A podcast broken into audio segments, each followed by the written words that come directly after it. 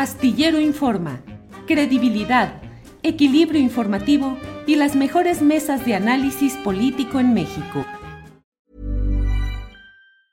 Ever catch yourself eating the same flavorless dinner three days in a row? Dreaming of something better? Well, HelloFresh is your guilt-free dream come true, baby. It's me, Kiki Palmer. Let's wake up those taste buds with hot, juicy pecan-crusted chicken or garlic butter shrimp scampi. Mm. Hello Fresh. Stop dreaming of all the delicious possibilities and dig in at HelloFresh.com. Let's get this dinner party started. Ryan Reynolds here from Mint Mobile. With the price of just about everything going up during inflation, we thought we'd bring our prices down. So to help us, we brought in a reverse auctioneer, which is apparently a thing. Mint Mobile unlimited premium wireless. Ready to get 30, 30, bit to get 30, bit to get 20, 20, 20, bit to get 20, 20, bit to get 15, 15, 15, 15 just 15 bucks a month. So, Give it a try at mintmobile.com/switch. slash $45 upfront for three months plus taxes and fees. Promo rate for new customers for limited time. Unlimited more than 40 gigabytes per month. Slows. Full terms at mintmobile.com. compañeros. Arturo Cano, buenas tardes. Muy buenas tardes, Julio, Juan, esperemos Alberto y muchas gracias a todos los que nos acompañan, a todas las personas que nos hacen el favor Gracias. de seguirnos. Sí, señor, gracias. Juan Becerra Costa, buenas tardes. Muy buenas tardes, Julio, Arturo, Alberto. Un saludo a la audiencia. Este, pues qué gusto que nos acompañen. Muchos temas el día de hoy, querido Julio. Sí, sí, sí, así es, muchos temas. Déjenme empezar con este video de 47 segundos en el que el presidente de la República aborda el tema de Murillo Karam, de Tomás Herón. Por favor, 47 segunditos. el señor Murillo, cómo se defiende, si se inventa una situación, un hecho lamentable, si se instrumenta todo un montaje, o lo del señor Cerón, ¿cómo? Es indefendible, o sea, y yo soy eh, partidario del perdón, pero para que haya perdón, que no me corresponde a mí en este caso, pero pues tiene que haber arrepentimiento. Cometí este error y me arrepiento. Juan Becerra Costa, perdón o justicia, un error, lo sucedido en Iguala con los estudiantes de Ayotzinapa, ¿valdría el arrepentimiento de Murillo Karam, de Tomás Herón? Juan. No, bueno, pues de que valen el arrepentimiento, por supuesto que valen, pero el arrepentimiento no es excluyente de que se ejerza la acción penal cuando hay este, acciones que así lo, lo requieran. El perdón, pues ese ya me parece que es otro asunto totalmente distinto que requiere de verdad y de justicia para tan siquiera planteárnoslos, querido Julio, y pues sobre todo lo que se ha dado a conocer del caso Ayotzinapa, este, pues me parece que ya estamos en un lugar muy distinto al que estábamos hace incluso meses. Y faltan al menos, este, pues Cienfuegos y Peña, me parece, ¿no? Además de que Cerón responda a las autoridades mexicanas, no hay duda. Y si bien, Julio, por el momento, pues no hay órdenes de aprehensión ni en contra de Peña ni en contra de Cienfuegos, esto no me parece que signifique que no pudiesen estar bajo la mira. O sea, de entrada tendrían que estarlo, no hay de otra, tendrían que responder en su momento uno que este, pues será el que las indagatorias determinen este, cuándo, cuándo podrá suceder. Y ahora pues me parece que estamos, te digo, mucho más adelante en el camino a la justicia de lo que en principio podrían esperar quienes encubrieron este, este terrible crimen, cometiendo para ello muchos crímenes más, y de lo que la misma opinión pública podría esperar, sin dejar de exigir, por supuesto. Pero llegó un momento en el que el encubrimiento deja, pues, este, ahí nada más una polvadera, ¿no? Dejó una polvadera de corrupción y de impunidad tan densa que nada más no, no, sé, no podemos ver, ¿no? No había perspectiva alguna y esto yo creo que ha cambiado y de manera inédita el Estado reconoce, pues sí, lo que todos sabíamos, pero que al mismo tiempo no esperábamos que fuera de alguna manera oficializado. Y el crimen de la noche de igual a la desaparición de los normalistas de Ayotzinapa, pues fue un crimen de Estado. Y de ahí se parte para informar que A diferencia de lo que la versión oficial de aquel entonces dijo, ¿no? Pues en el ejército sí tuvo conocimiento de los hechos, fue omiso y pues, una serie de elementos que ya conocemos, que dieron pie para que este, se diera la comisión de más crímenes alrededor de un caso, este, de más crímenes que, como dijo Encinas, ¿no? llegaron hasta el más alto nivel. Ojo, que la palabra Julio que se utilizó fue en singular, no en plural. Sí hay órdenes de aprehensión contra militares, este, militares que pertenecieron a los batallones 27 y 41 de infantería. Ellos estuvieron ahí de guardia cuando desaparecieron los estudiantes del Isidro Burgos, pero te digo, aún no hay órdenes de aprehensión contra peces más gordos. Será, espero, que Murillo se convierta en carnada para pescar otro y así sucesivamente. Tendría que pues, aclararles, procurador, de quién recibió la orden o las órdenes. ¿no? Pues ya veremos, ¿no? A Cerón se le ofreció sí. oportunidad, no lo aceptó, pero se encuentra, me parece que en una situación distinta. Y aquí se van a pisar callos de gente muy peligrosa, Julio, de la mafia del poder, del grupo inescrupuloso que convirtió a un crimen contra estudiantes en una tapadera impune de enormes proporciones. Y es algo que no hay que perder el ojo aquí, se hereda de la guerra sucia que ellos mismos causaron, terrorismo de Estado durante décadas, que dejó como herencia la desaparición de los normalistas de Ayotzinapa y la posterior colusión para intentar enterrar este crimen. Entonces espera sí. que Dante Murillo, la única estrategia de defensa que podría tener es su edad o su estado uh -huh. de salud. Está viendo que por alguna vez parece haber dejado caer en, en una visita de un reportero del país el comentario de que tendría principios de Alzheimer, pero eso es algo sí. que no es hecho público. No sé, Julio, tal vez lo haya pensado como estrategia de defensa, pero sí. no sería Murillo, Karen, quien tendría que llevar a sus superiores y colaboradores en este crimen, o por lo menos así se espera. Y pues aquí vemos un reto, sin duda, para la fiscalía que mucho ha dejado que desear y a la que hoy se le presenta la oportunidad de dar con la verdad para que solo con ella exista justicia. Ya el perdón, le decía, podrá o no venir después, pero sin esos elementos es imposible siquiera hacer esa valoración. Gracias, Juan. Alberto Nájar, la emoción de ver a mis compañeros y a ti en particular me hizo que no te saludara de entrada, así es que corrijo esa omisión imperdonable mía. Saludos, Alberto Nájar. Buenas tardes.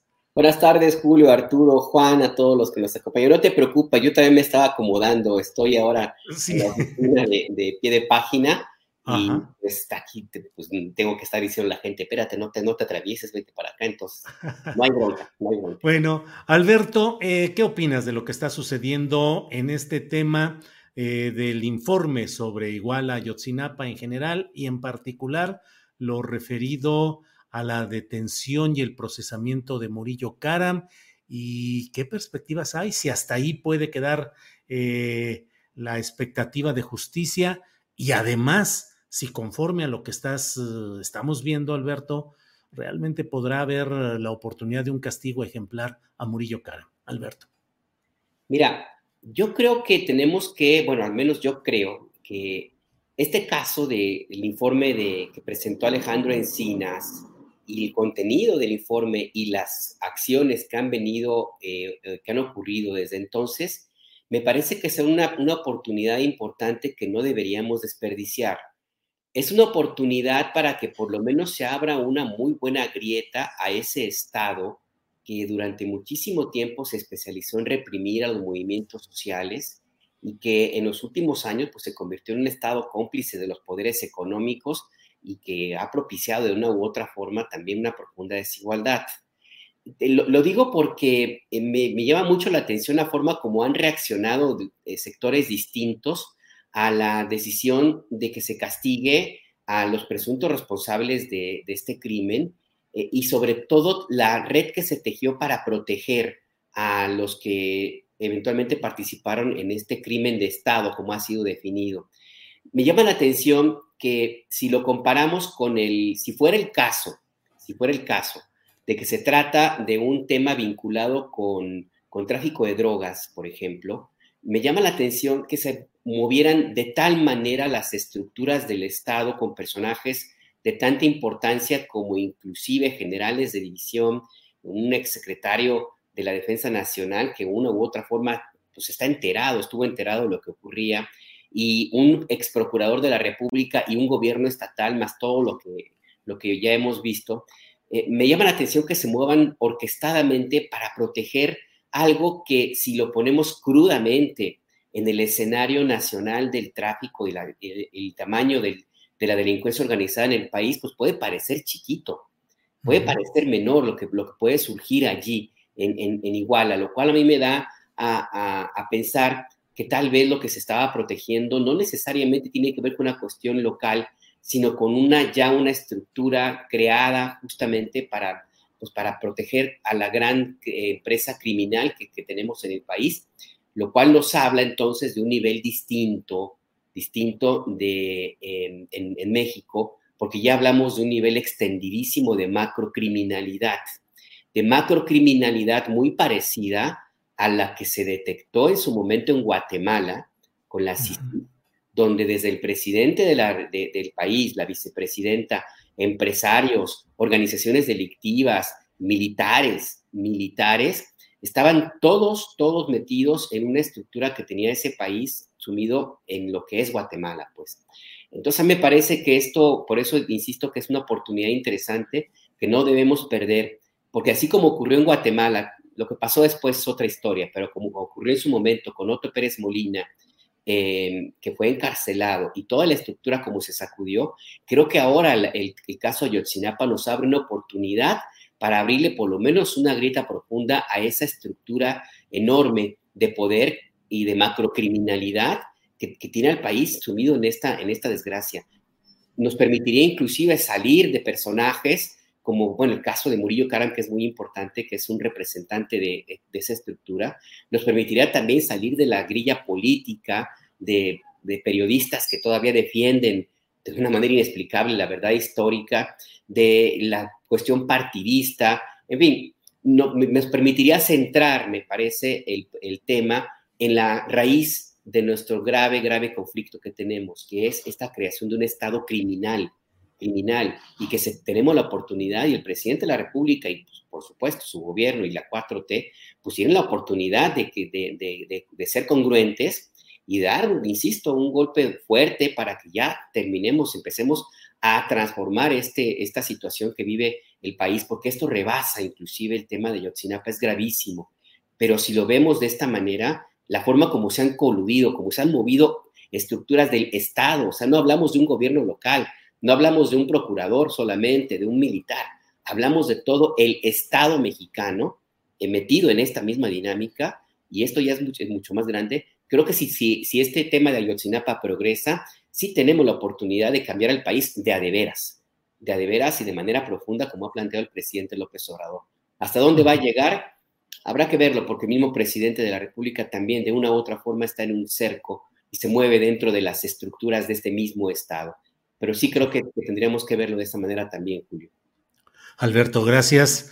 Eh, Arturo Cano, lo que dicen tanto Juan como Alberto me parece que son sustanciales y que nos lleva a estar expectantes y al mismo tiempo exigentes de que esta oportunidad pues no se deje pasar, pero en la realidad, en la terrible realidad política de los eh, equilibrios y de la fuerza preponderante del ejército, particularmente de la Secretaría de la Defensa Nacional. ¿Qué perspectivas le ves, Arturo? ¿Crees que las condiciones políticas actuales permitan que el presidente de la República dé un paso verdaderamente trascendente, modificando la relación con ese estado criminal del que él no forma parte, ni remotamente estoy diciendo, pero que él tenga la capacidad, eh, la circunstancia, la correlación de fuerzas para realmente cambiar o lo más seguro es que ante las circunstancias pues vaya a ser una especie de un pasito adelante, eh, pero no con la plenitud que deseamos, Arturo. Tu micrófono, Arturo. Quizá, Julio, el, desgaste natural de un gobierno que ya, eh, del cual ya ha corrido una buena, una buena parte, eh, y la, aparición en el escenario de nuevos retos para, para este gobierno y la continuidad de su proyecto, pues no, no le dan toda la, fuerza o no, o no cuenta en este momento con la fuerza que, digamos, habría tenido en el primer año de, gobierno para eh, ir a fondo con esta investigación. El caso, por otro lado, no era nada, nada sencillo, enfrentaba muchas resistencias que, eh, como vemos en el informe, pues se tuvieron que ir rompiendo poco a poco, resistencias de, las mismas fuerzas militares que, que fueron, eh, pues más que dosificando la, la información, podría parecer una contradicción que, por un lado, el informe oficial hable de un crimen de Estado y en su alocución el presidente reduzca las responsabilidades a dos altos expulsionarios, al exprocurador y a, y a Tomás Cerón. Eh, veo ahí más que una contradicción el, el, el, ánimo, el afán del presidente de, eh, de no abrir todos los frentes al mismo tiempo eh, de cuidar también la, relación que tiene con ese sector que ha tenido un, papel cada día más eh, relevante y protagónico, que son los, militares. Y entonces yo creo que irán avanzando en la medida de las posibilidades para que se vayan concretando las, las órdenes de aprehensión. Me parece que es muy importante detenerse en lo que eh, mencionaban de alguna forma mis compañeros de mesa y te decía también hace un rato Luis Hernández, eh, en, la, eh, en la importancia de, crucial de este documento, porque es la, el retrato más aproximado que tenemos de, de, lo que podría ser un narcoestado, al menos en el caso de, de Guerrero, este, puesto en un informe oficial, no en una investigación periodística o en un libro, eh, sino eh, ya eh, reconocido en, informes oficiales, documentado. Digo, no más meterse un poco a, revisar por casi en cada página que uno abra, excepto las que están todas tachadas este, de negro, este, pues, pues da una idea de, de una, una complicidad que rebasa nuestra imaginación de cómo todos los niveles de gobierno y actores estaban involucrados. Por otro lado, con respecto al perdón, pues yo creo que el presidente lo, lo deja claro, no le corresponde a él. Estamos esperando y creo que ese, esa será una... Eh, será un momento muy, muy particular la, eh, el posicionamiento que tomarán las ejemplares madres y padres de familia de los muchachos de Ayotzinapa, que, eh, que pues han, han, recibido estas duras noticias, que se han reunido varias veces con el presidente de la República y que no, eh, no quieren otra cosa más que justicia y verdad. Gracias, Arturo Cano.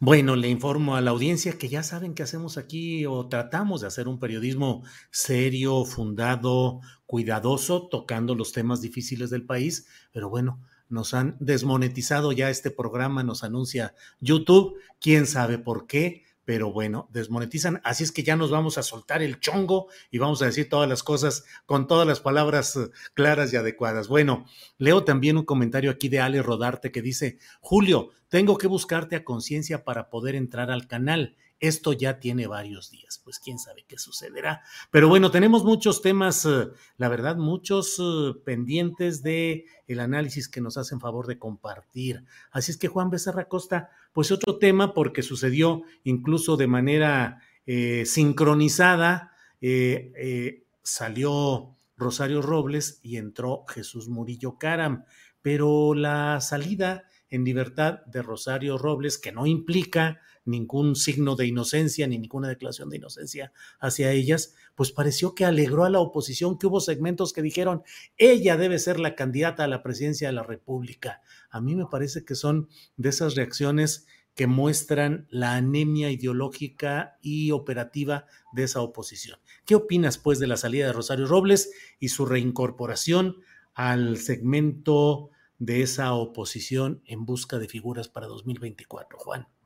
Pues Julio, de entrada y rápidamente, lamentable estas cosas de YouTube que retira la monetización y que esconde ahí eh, quién sabe dónde la transmisión, lamentable, hasta aparecen del INE, pues ya dijiste que nos podíamos dechongar, pues vamos a, hacerlo tantito. Y lamentable. Y bueno, del otro tema, voy a ser muy breve porque hay muchos temas el día de hoy que intentaré, por lo menos ser muy breve. Mucho, no sé, me parece debe revisarse en el sistema de justicia, este, pues uno que, a través del cual otorga a Rosario Robles, que es artífice de una estafa que ya todos conocemos de miles de millones de pesos al pueblo en México, pues de recursos que además serían dirigidos a los más pobres, pues ahí le dan esta libertad eh, provisional, mientras al mismo tiempo Brenda Quevedo, cuyo proceso tiene tantas anomalías, bueno, tantas que la misma ONU solicitó su liberación, sigue ahí detenida, ¿no? Y la oposición se alegra, lo dijiste, pues claro, Julio, pues de entrada tienen luz ante la posibilidad siempre presente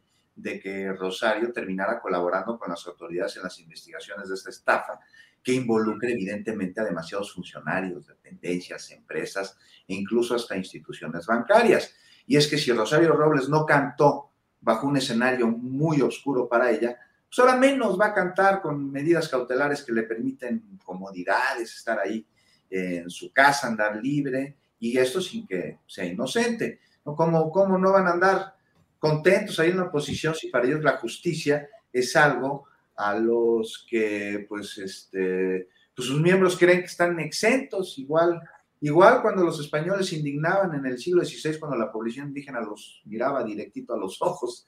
Entonces, pues este, no olvidar que ellos aún no tienen clara la enorme diferencia que existe entre persecución política y la persecución del delito, porque cuando se detiene a uno de sus miembros por la presunta comisión de un delito, entonces gritan así todos juntos, en nado sincronizado, ah, persecución política. Y si bien ambas no son excluyentes, pues si hay comisión de delito o pruebas que lo sugieran, pues el que el presunto responsable sea político no es para nada atenuante. Incluso al revés, tendría que ser agravante debido a la doble falta que cometen, ¿no? El delito que llevan a cabo este, y de ser eh, eh, eh, encontrados culpables, pues una traición a la confianza que se le otorgó al encargarle un puesto en el servicio público. Pues cómo no van a estar contentos allá en la oposición. Me parece que es un síntoma de que necesita revisarse el sistema de justicia de nuestro país, Gracias, Juan Becerra Costa. Alberto Nájar, ¿qué opinas del tema de Rosario Robles?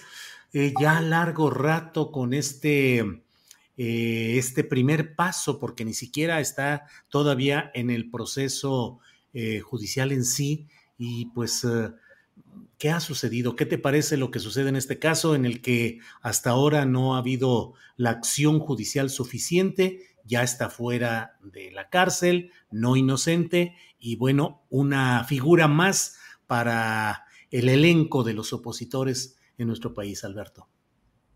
Mira, el caso de Rosario Robles tiene varios huecos en términos jurídicos que hasta ahora yo no he visto que hayan sido explicados de manera suficiente. De entrada, no entiendo por qué nada más Rosario Robles estuvo en prisión, si ella, por supuesto, era la cabeza de la entidad que está involucrada en estos presuntos delitos, pero no era la única, su oficial mayor, que era el que elaboró los contratos, pues, ¿qué pasó? O, no hubo nada en contra de él, simplemente nunca se enteró, nunca hizo nada, no trabajaba. Emilio Cebadúa. Emilio Cebadúa, efectivamente pues él, era el que tenía las negociaciones con, los, eh, eh, con las empresas o con los, o, se encargaba del, destino de los recursos por los cuales su jefa, su ex jefa fue eh, detenida. Si hubiera alguna responsabilidad en la, cadena de mando, pues él tenía que haber estado por lo menos en prisión o haber estado también primero que antes que Rosario Robles, porque el que hizo los contratos y el que se encargaba de, de firmar y autorizar movimientos bancarios o el movimiento financiero era él claro, con el apoyo de Rosario Robles, pero bueno, pues ahí está un hueco que me, llama la atención, así como otros colaboradores y operadores políticos. Ramón Sosamontes, que era el jefe de la oficina.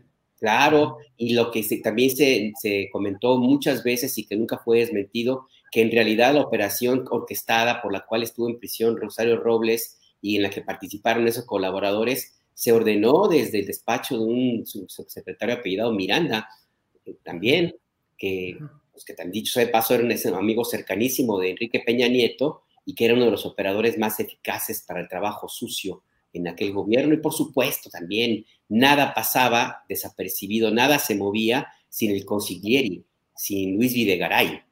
Entonces, ahí el cerebro sustituto de los pinos. Exactamente, exactamente, el Córdoba Montoya de, de Enrique Peña Nieto.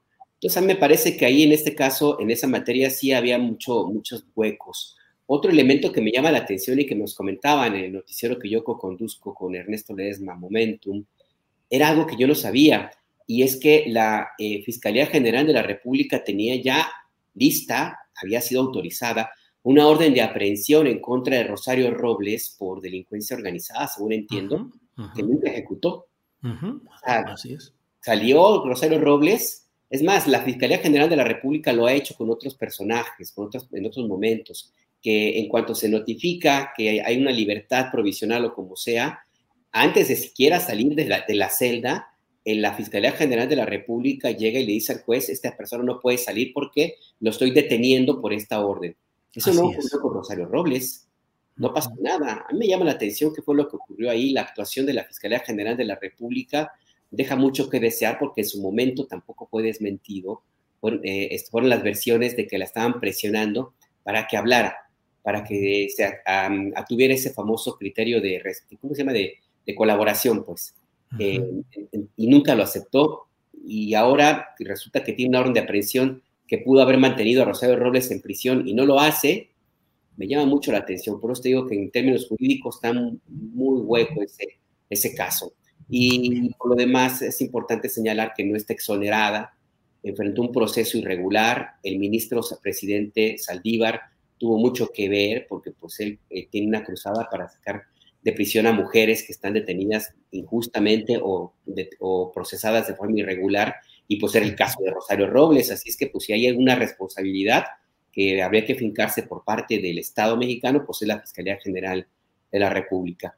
Y del lado de la oposición, bueno, pues qué te digo, pues, pues. Eh, demuestran su orfandad y sus carencias intelectuales. Si esa es su candidata, alguien que en cualquier momento puede caer a prisión, pues si es esa hasta donde llegan, bueno, pues, pero nada podemos esperar. Si tienen ahí como un gran representante y alabado dentro de la oposición, como Gabriel Cuadri, que anda ahí tratando de repatriar a Porfirio Díaz una Así es. Alberto, gracias. Leo rápidamente un comentario. Cecilia Mejía dice, a mí también ya no me avisó desde antier YouTube, ni entrando y poniendo el nombre de Julio Astillero. Lo tengo que escribir dos veces para que me salga esa referencia. Bueno, ahí está el reporte de Cecilia Mejía y como eso hay varios eh, comentarios que llegan, eh, me dicen aquí, pasa muy seguido, me pasó con Momentum el otro día, dice María Esther Goyanes, eh, Gloria Rivera, dice Bahía Mano Negra, solo nos queda apoyar con like. Y así como esos, hay varios comentarios, ya no los ubiqué, pero que hablan. Ileana Lara también nos dice que le sucede lo mismo. Bueno, em, sobre este tema, Arturo Cano, ¿cómo ves pues el caso de Rosario Robles y lo que está sucediendo eh, con su salida a una estancia domiciliaria y ya no en la cárcel?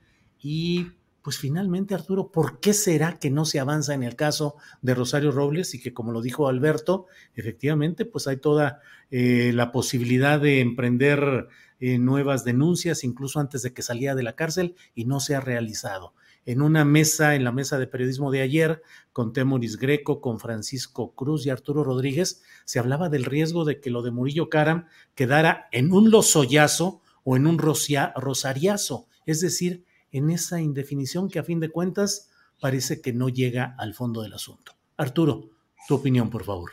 Sí, pues en, los meses pasados eh, tuve oportunidad de platicar con algunos ex colaboradores de Rosario Robles eh, y eh, ellos señalaban varias cosas, además de, las culpas de, de, un señor llamado Emilio el encarcelador Cebadúa, eh, y digo Emilio que le podríamos poner ese apodo del encarcelador porque tres de, las figuras con las que trabajó a lo largo de su carrera político-administrativa, pues terminaron en la cárcel. El exgobernador de Chiapas, Pablo Salazar Mendiguchía, el Becerro Gordillo y Rosario Robles. Claro, Qué, buena mano tiene este Cebadúa. Nunca lo este, a tu casa, Arturo. Lo que, lo que comentaban estos ex colaboradores de, las dos dependencias en las que estuvo Rosario Robles era, bueno, pues la tienen por un caso menor y si la quisieran buscar por otros asuntos, habría otros asuntos por eh, los que podrían eh, tener incluso eh, procedimientos jurídicos más sólidos en su contra. Parece ser que no hubo esa decisión y luego sale Rosario Robles y lanza un tuit eh, de alguna manera eh, agradeciendo el interés presidencial en liberar a mujeres este, injustamente procesadas, en fin, y pues se, se incluye de esa manera en un paquete. Acaba de estar en la, en la Fiscalía General, donde, en la Fiscalía, donde acudió a entregar su pasaporte, entiendo, ahí a firmar, este, y, y al salir hace declaraciones no en la tesitura de una figura de la oposición que regresa eh, como Juana de Arco o, o a dar una, una nueva batalla, sino como una política que dice que confía en la justicia y que cumplirá escrupulosamente con las medidas que le han sido impuestas por, por el juez. Entonces, eh, eh, veo en el caso de las reacciones alegres de la oposición, que no veo tan generalizadas, eh, pues que confirmamos por un lado la bipolaridad opositora, porque lo que, lo que se juzga en colaboradores del Obrador como negativo, aparece positivo en el caso de Rosario Robles, y me refiero, ¿qué, ¿qué, es lo que más le elogian a Rosario Robles en estos años que estuvo en prisión? La lealtad que conservó hacia el grupo de Peña Nieto y el hecho de que no haya abierto la boca ni señalado a nadie. Pues sí. Esa e, ese mismo valor, el de la lealtad, lo censuran en cualquier colaborador de Andrés Manuel López Obrador A lot can happen in three years, like a chatbot may be your new best friend. But what won't change? Needing health insurance. United Healthcare Tri Term Medical Plans, underwritten by Golden Rule Insurance Company, offer flexible, budget friendly coverage that lasts nearly three years in some states. Learn more at uh1.com. Ever catch yourself eating the same flavorless dinner three days in a row? Dreaming of something better? Well, HelloFresh is your guilt free dream come true, baby. It's me, Kiki Palmer. Let's wake up those taste buds with hot, juicy pecan crusted chicken or garlic butter shrimp scampi. Mm. Hello Fresh. Stop dreaming of all the delicious possibilities and dig in at HelloFresh.com. Let's get this dinner party started.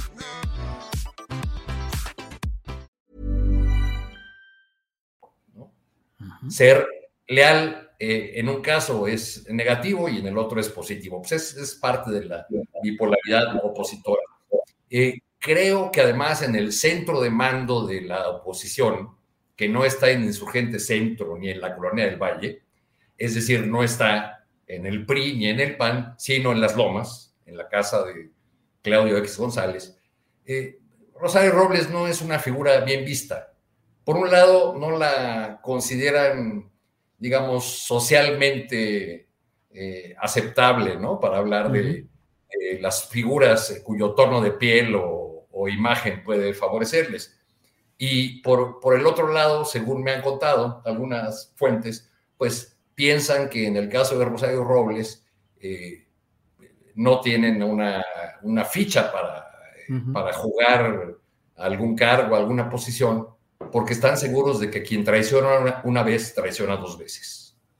Arturo, gracias. Eh, Juan Becerra Costa, ya que estamos hablando, gracias a todos quienes están enviando en el chat muchos comentarios acerca de los problemas constantes que tienen para entrar a este programa, también a Momentum y también a, es decir, en general a Sin embargo, según lo que estoy viendo, sin embargo, eh, Rompeviento, Momentum y nosotros hay gente que reporta esos problemas que bueno, pues seguiremos adelante. Juan Becerra Costa, eh, hablando de lealtades, pues mira lo que son las cosas. Monreal, Ricardo Monreal, el coordinador de senadores de Morena, pareciera decidido a darle motivo para los que no lo quieren ahí en Morena, para colocarlo cada vez más lejos, porque ayer estuvo en la presentación de un libro absolutamente crítico de las mañaneras del presidente López Obrador, señalando que es un ejercicio de mentiras constantes, 67 mil imprecisiones y mentiras, según el autor eh, de apellido Estrada Estrafón, que fue director de comunicación social con Fernando Gómez Monte en la Secretaría de Gobernación de la administración de Felipe Calderón. Y ahí estuvo Monreal, eh, acompañado por Kenia López Rabadán, senadora panista, activa contra el obradorismo, y con Joaquín López Dóriga, que estuvo ahí, eh, pues que es un ejemplo del periodismo que no, que desearíamos que estuviera ya menos eh, presente o menos activo, pero bueno, ¿qué opinas de esta postura de Ricardo Monreal y de este contexto que estamos platicando, Juan?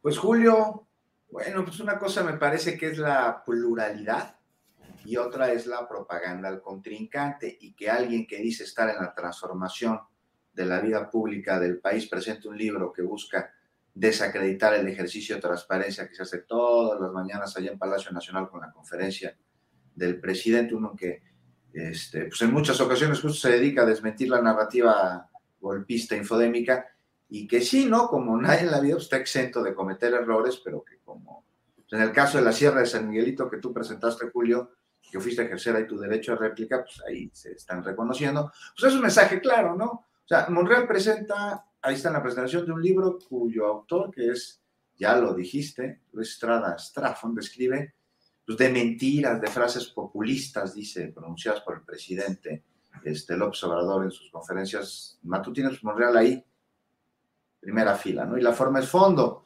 Y está Monreal en todo su derecho, ¿eh? Sí, claro. Entienda, ¿no? Sin duda. Pero eso no le da coherencia al hecho, necesariamente. Y bueno, que se les anda saliendo, ¿no? Ahí mencionas que estaba Joaquín López Dóriga, que se le estaba saliendo el tiro por la culata, ¿no? Sí. López Dóriga ya les dejó bien claro que en 2024 Morena va a ganar las elecciones y que la culpa es de la oposición misma. No, bueno, ¿cómo no? Si no tienen proyecto más allá de andar creando narrativas golpistas y entablando denuncias ante el INE para censurar a Twitter, ¿no? Pero en fin. Entonces, la, esto me hace ver cada vez más que la única oposición que hay este, para Morena es la que existe al interior suyo, encabezada por Ricardo Moreno, quien seguramente pues, busca crear mayor disidencia para en algún momento pretender ungirse como el indicado para continuar con la transformación. No, pues algo que además me parece que le será difícil, ¿no? Este, pues sobre todo que se le crea, justo y principalmente por las formas que dejan ver mucho fondo. Y es ese fondo, ¿no? Y esa forma por la que se votó en 2018 para erradicar. Entonces, pues, pues, pues ahí está, pasa una más de las anécdotas, ¿no? De, del monrealismo mágico. Bien, Juan, gracias. Alberto Nájar, ¿qué opinas de este episodio de Ricardo Monreal, que no solo fue este en específico, sino también luego hizo una declaración diciendo que sabía que le iba a generar críticas, pero que él tenía que decir su verdad y que pues consideraba a Murillo Karam un hombre serio, eh, un buen abogado y que deseaba que no hubiera justicia de guillotina o justicia persecutoria, alguna cosa así. Pues muy peculiar esa manera de irse posicionando, deslindando, preparando salida. ¿Qué opinas, Alberto Nájar? Alguien me comentaba dentro de eh, Morena que pues Monreal nunca da paso sin Guarache, ¿no? Y es cierto, desde 1997, cuando fue uno de los operadores para que se destrabara ese, ese conflicto que estuvo a punto de que no se instalara la Cámara de Diputados de la nueva legislatura, cuando el PRI perdió la mayoría por primera vez y que fue un escandalazo, porque inclusive lo que más les preocupaba a los priistas era que Ernesto Cedillo no rindiera el informe. Bueno, pues eh, Ricardo Monreal fue uno de los operadores que ayudó a destrabar aquello, pues con la esperanza de que el PRI lo eligiera candidato a gobernador en Zacatecas. No ocurrió y se fue a la oposición. Y ahora mismo también yo lo que veo es eh, que el mensaje de, de ayer participar en la presentación de este libro, como las declaraciones que, hizo sobre Murillo Karam y otras, otras también con el argumento de que él como legislador eh, y como, como, pues, como jefe de la bancada de Morena mayoritaria en el Senado, debe ser un operador político para, con todos, por el bien de, de la 4T, según dice, pues básicamente el mensaje es hacia afuera, eh, es a, a, decir, bueno, pues eh, yo puedo ser un buen candidato de ustedes porque no soy totalmente eh, del, este, del, grupo que ustedes no quieren y yo soy tan buen negociador que yo podría tender los puentes necesarios para poder organizar a esa, a esa oposición que anda tan, pues, tan fuera de lugar. Yo creo que él está también encendiendo esas velitas o esos cirios ahí hacia, hacia afuera de, Morena y pues le está apostando las cartas en, varios lugares, así, así lo interpreto y es muy el estilo de Ricardo Monreal. ¿Qué tanto le puede servir? No lo sé, eh, porque pues ya también del otro lado el, canciller pues también está muy, muy, muy apapachado. Él, a diferencia de Claudia Sheinbaum, pues los medios de comunicación lo tratan bastante bien a, Marcelo Ebrard. Lo que me da la impresión también de que la oposición también estarían pensando también en una carta política de esa naturaleza. Entonces yo veo esa, esa situación más por ese estilo de, de Monreal, de apostarle a varias, echar varias manos en el mismo juego y pues tratar de asegurar eh, su, su, futuro político de esa, de esa manera. No estoy muy seguro si le haya salido bien, no sé si él haya sido de los que invitaron a López Dóriga a, esa reunión, eh, pero bueno, pues también incluso esta, este, este escándalo que hubo alrededor de lo que dijo el comunicador, pues opacó también, eh, al menos en el debate en redes sociales, la participación de Monreal en ese, la presentación de ese libro, de ese libro, donde pues, básicamente se perdió también el contenido de lo que implicaba ese volumen presentado el día de ayer, que si los morenistas lo hubieran leído con cuidado y no se hubieran distraído tanto con lo que dijo López Dóriga, no lo hubieran festejado de la manera como lo han festejado, sí le hubiera costado mayor políticamente más todavía a Ricardo Monreal. Oiga, pero, sí. pero entiendo, Julio, que, que, no presentó el libro, ¿no? Monreal. O sea, estuvo, estuvo en el arranque de la presentación y luego se retiró. Sí, dijo incluso que estaba casi como metiche, pero hay una fotografía donde están mostrando todos la portada del libro. López Dóriga, el autor, Kenia López y el propio Monreal, y Monreal tiene el libro en la mano también, como todos los demás. Pero sí entiendo que solo entró, estuvo un rato, despidió y se fue. Así es, Arturo. Pues parece que anda chacoteando Ricardo Monreal, ¿no? Que anda echando relajo y así. Eh, anda rapeando queriendo parecerse al presidente y soltando señales y mensajes. Este, e, esto del libro así, así lo veo. finalmente, este, pues ya lo que, lo que quedó fue lo de López Dóriga avisándole a la oposición que, que no va a ganar en el 24 eh, y, la, e, este rostro, este, eh, no le sacó, es una lagrimita casi la, negativa con la cabeza así de la senadora Kenia, que parece que si le ponen una musiquita a esa negativa. Eh, pero bueno, eh, creo que, López Dóriga, que, que sí debe tener sus buenas fuerzas en la oposición, sabe que, en, el, que en la oposición real que, define su estrategia en las lomas, ya no están pensando en el 24, están pensando en el 30, ¿no? Eh, ya realmente están caminando hacia allá. Y fuera de este ejercicio de chacota de, Ricardo Monreal, me parece que, que, uno que sí le salió mal en la misma línea fue su reunión con Silvano Aureoles. Sí, Porque claro. esas, sí, son palabritas mayores, ¿no? Reunirse con un personaje que ha acusado al gobierno de Andrés Manuel López Obrador de hacer un pacto con el crimen organizado para ganar elecciones y que además ha financiado, según muy diversas fuentes, el principal, el que se ha convertido en el principal medio opositor y de ataque al, presidente López Obrador. Creo que, creo que en ese caso eh, hay mayor relevancia, hasta donde sé. Eh, fue Silvano quien estuvo pidiendo la reunión eh, y luego se saltó las tranquitas porque no era tal el acuerdo y el mismo Silvano fue el que difundió las primeras imágenes de esa reunión con el coordinador del Senado. La polarización política que estamos viviendo nos permite buscar en esas fotografías eh, eh, los indicios de traición, de movimientos, de, jugadas, cuando, digamos, si, no estuviéramos en ese escenario, estuviéramos en una, en una democracia normal donde las fuerzas políticas aceptan reglas del juego y, participan de ese mismo juego eh, aceptándolas, este, pues sería normal que viéramos a, senadores de un partido, de otro, reuniéndose, debatiendo, discutiendo, digamos, cuántas veces no vemos imágenes de parlamentos de otros lugares del mundo donde están en el mismo salón, este, dándose con todo, este, los, los, diputados totalmente contrapuestos, ¿no? Pero parece ser que aquí todavía tenemos esa pulsión a ir mucho a las imágenes, las fotos y qué, qué nos pueden decir. Yo, yo veo que pues sí es un, signo de alejamiento más todavía de, de Monreal, aunque también hay que echarle un ojito a un artículo muy largo que, que, publicó en El Sol de México recientemente el propio Ricardo Monreal, donde hace un examen muy duro de la renovación de los órganos de dirección de Morena, pero ahí mismo dice, no me voy, aquí nos vamos a quedar, vamos a seguir dando la lucha desde dentro porque este instrumento nos costó a todos, bla, bla, bla. Entonces, bueno, pues yo creo que todavía no ha eh, tomado una determinación y que quienes ven en la prestación de ese libro que ya eh, Monreal se ha definido por un ánimo o que ha crecido su ánimo rupturista, pues creo que se han equivocando porque todavía va a esperar un poquillo más.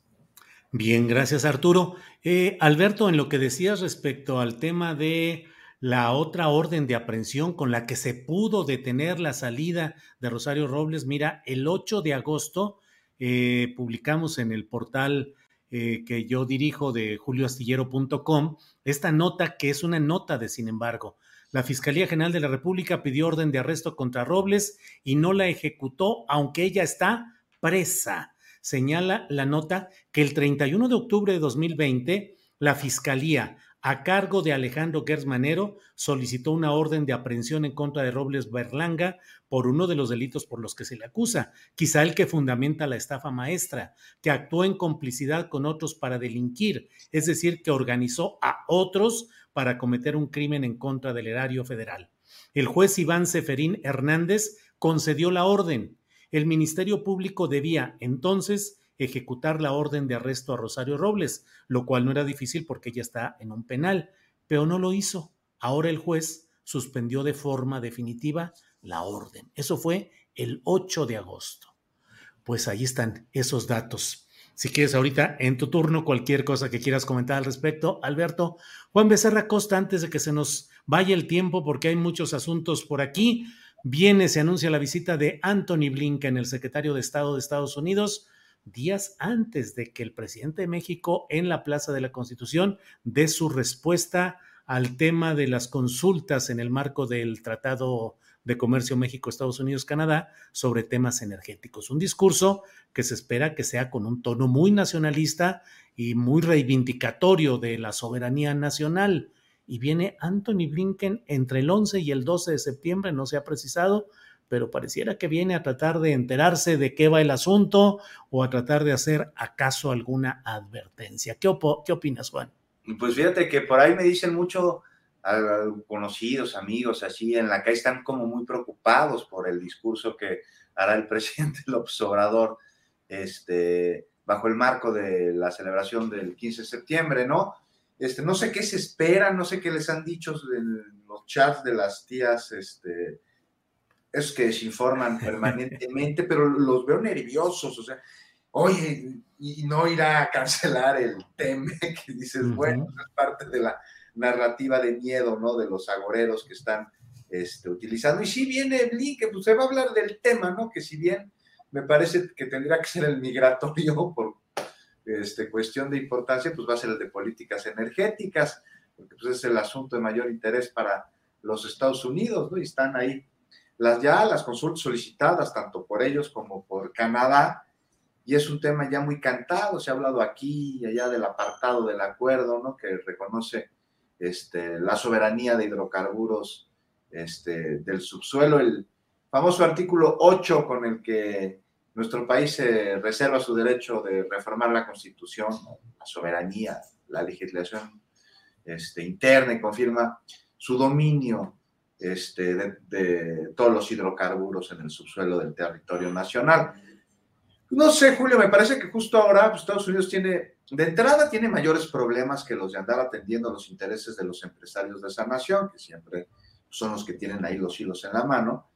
Y no sé la situación en China, en Ucrania, además de los problemas al interior de su propio territorio, causados porque andan viendo más afuera de él que dentro, los tendría que ocupar más que andar de injerencistas en México, que ya no es el mismo país de hace cuatro años, menos de hace 50, menos de hace 100 años. Y si bien saben nuestros queridos vecinos del norte que los necesitamos, porque así es, ellos a mí me late que también se han dado cuenta de que nosotros ya sabemos que ellos nos necesitan a nosotros, porque, porque pues ya sabían que nos necesitan, pero no sabían que nosotros lo teníamos tan claro como es ahora, y es algo que se ha demostrado. Y por eso, en parte, México se ha convertido en líder de, de la región en Latinoamérica, porque ya no estábamos tan agachones como antes, porque ya escogemos un poquito mejor nuestras peleas, porque ya no nos derrotamos ante todas. Y pues será pues esta reunión sin duda reveladora lo que surja de ella, de esta visita. Este, seguramente no será determinante, pero es muy posible que sí se avance en materia de soberanía energética y pues todas las este, confrontaciones que ha habido alrededor del tratado comercial este, con los Estados Unidos, que te digo, ya es mucho lo que se ha discutido, mucho lo que se ha aclarado, sobre todo en las mañaneras, el famoso artículo 8, el apartado de la soberanía y de nuestros recursos, nuestros hidrocarburos, que Julio, y pues estamos todos muy pendientes, más que de esto, del discurso que dará el presidente este, bajo el marco del inicio del movimiento que dio a la independencia de nuestro país, seguramente sí será hablando de independencia y aprovechando la coyuntura, aprovechando la fecha, la efeméride, pues uno de, en el que se hable de la independencia de nuestro país ante este, la voracidad de empresas y de gobiernos extranjeros. Querido Julio, pues seguramente, te, adelanto, a reserva de que me equivoque, esto es así nada más así un volado, parte del comunicado conjunto que se dará después de la visita de Blinken, se acordó en los mejores términos que por el interés de ambas naciones y en un tono muy amistoso se va a seguir discutiendo para llegar al mejor acuerdo. Algo muy así que es lo que hemos visto en las pasadas reuniones. No sé tú qué. Bien, Juan, gracias.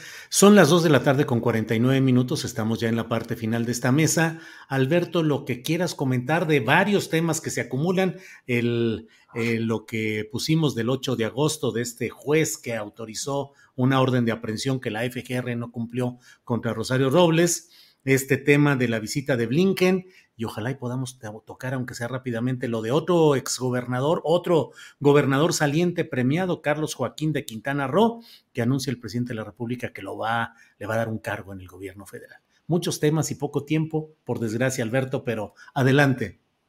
Mira, rapidísimo, en lo que se refiere a esta orden de aprehensión, lo que entiendo es que se volvió a pedir, se volvió a autorizar y bueno, pues tuvo la posibilidad de ejercerla y no lo, y no lo, no la aplicó, pues, lo cual no cambia el fondo del asunto, que es que eh, el fiscal Alejandro Gertz Manero está más entretenido en otras cosas que en cumplir con su trabajo.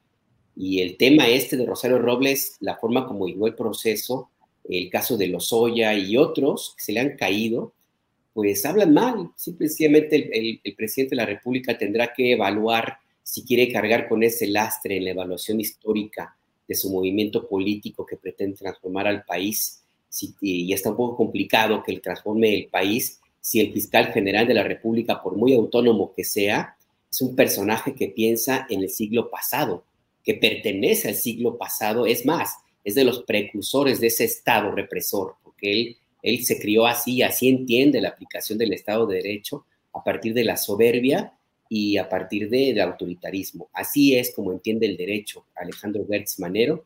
Y bueno, pues ahí está, se pinta solito. ¿no?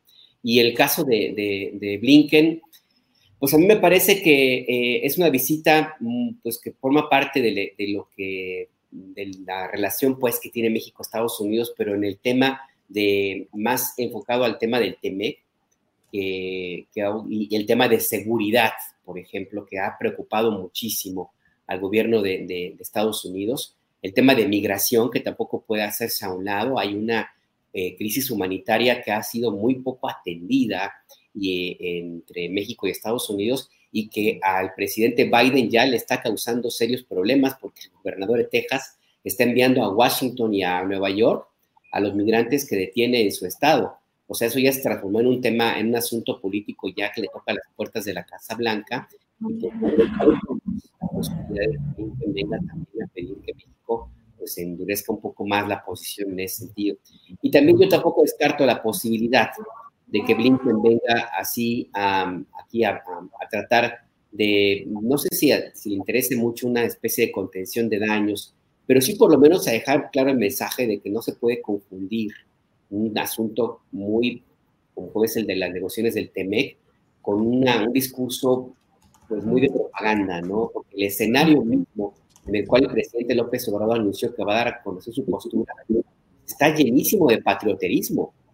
Y no creo que eso se ayude muchísimo, no necesariamente al presidente le puede servir para ganar sus bonos, pero para la cuestión ya de una relación con Estados Unidos, a lo mejor eso no es lo más conveniente.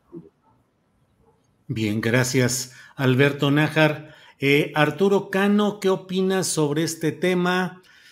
Pues los varios que tenemos, la visita de Anthony Blinken días antes del discurso tan esperado y tan enigmático todavía de lo que va a decir como respuesta el presidente López Obrador, y si alcanza el tiempo, pues este caso de Quintana Roo, donde se premia al gobernador saliente Carlos Joaquín, como se ha hecho con otros eh, gobernadores salientes donde ha habido elecciones en las que ha ganado Morena. ¿Cuál es tu opinión, Arturo Cano? En el caso de la visita del secretario de Estado, digo que ya nos tenemos que acostumbrar a esta nueva modalidad en la relación con Estados Unidos, porque lo que, lo que antes se reducía a una visita de Oropel a Washington, ahí de cuando en cuando, y, viajes regulares del secretario de Relaciones Exteriores y del secretario de Hacienda para resolver distintos asuntos, ahora se tiene que resolver en discusiones a las que los altos funcionarios estadounidenses tienen que asistir aquí en, en Palacio Nacional. Veo eh, complicado que se llegue a un acuerdo antes del, del, día 16 y lamento por otro lado que grandes temas en nuestra relación con Estados Unidos pues eh, no van a tener un curso favorable para nuestro país y me refiero particularmente a dos.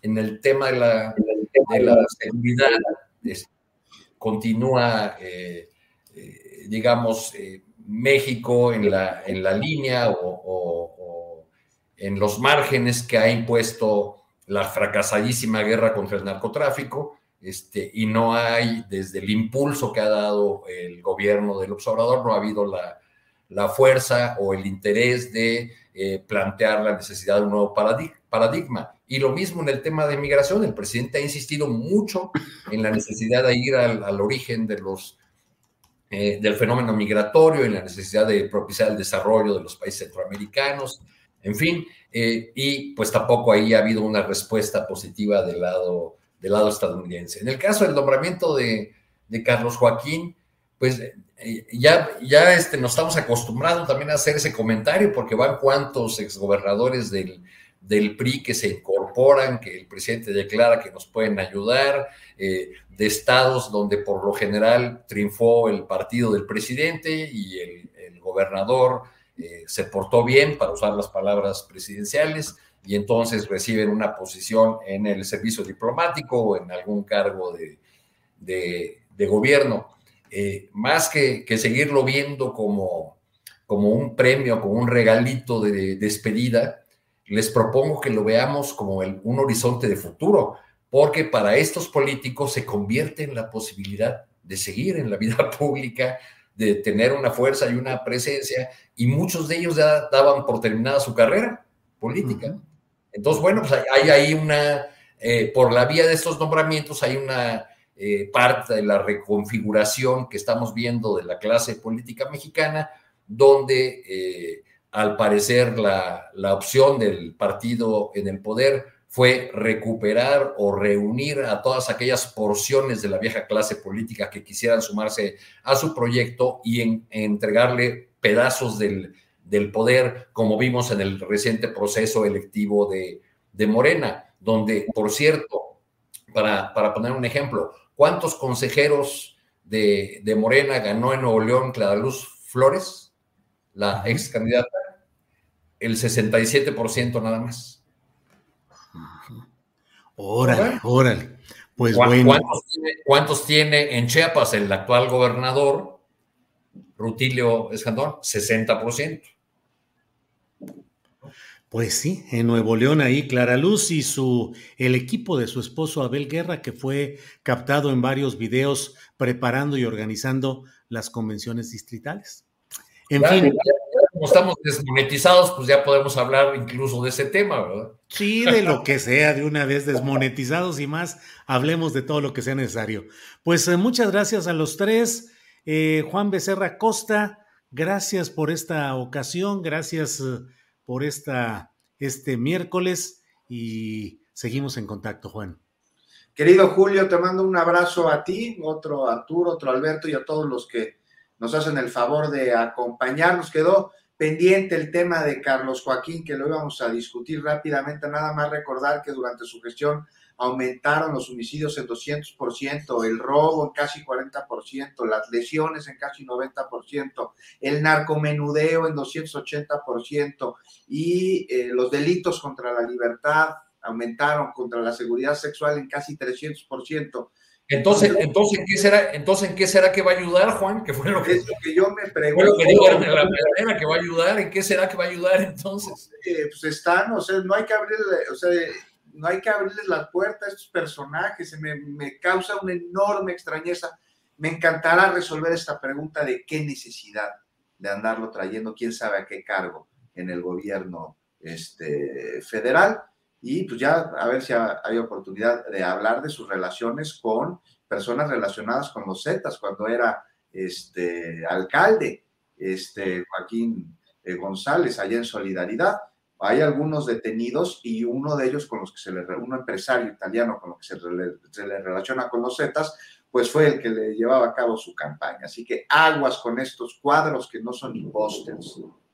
Así es, así es, Juan. A mí desde luego lo he dicho, lo reitero, darle cargos a gobernadores salientes con esa catadura y con esa carga de acusaciones de corrupción y de mal gobierno es extenderle una carta de impunidad en lo inmediato, porque el gobernador entrante, que entró porque el saliente pavimentó el camino para esa llegada, eh, no va a poder hacer nada contra, en este caso, Carlos Joaquín o antes contra Pavlovich o contra quien sea, porque el gobierno federal le dio un cargo federal que hace que resulte políticamente muy difícil enderezar cargos que en algunos casos como Baja California, como Sonora, los eh, recién llegados han dicho, hay cosas que debemos investigar, pero ahí queda porque ya el personaje en mención, el gobernador saliente, pues ocupa un cargo federal y pues ya se acabó.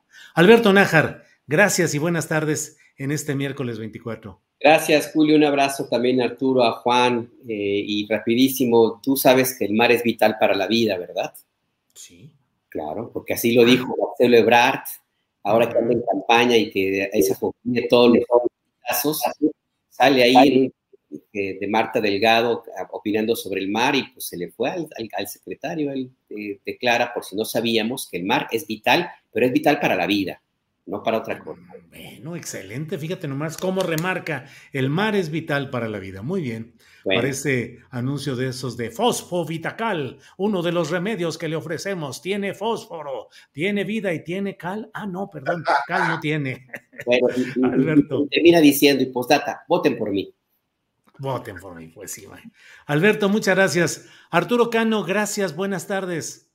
Muy buenas tardes, Julio. Gracias a todos quienes nos acompañaron y Alberto Juan. Gracias. Hasta pronto. Ever catch yourself eating the same flavorless dinner three days in a row? Dreaming of something better? Well, HelloFresh is your guilt-free dream come true, baby. It's me, Kiki Palmer. Let's wake up those taste buds with hot, juicy pecan-crusted chicken or garlic butter shrimp scampi. Mm.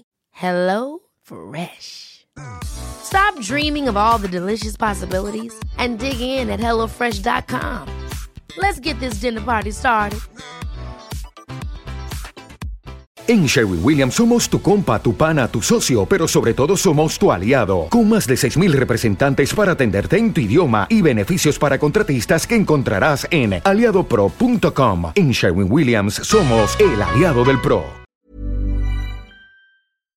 Para que te enteres del próximo noticiero, suscríbete y dale follow en Apple, Spotify, Amazon Music, Google o donde sea que escuches podcast.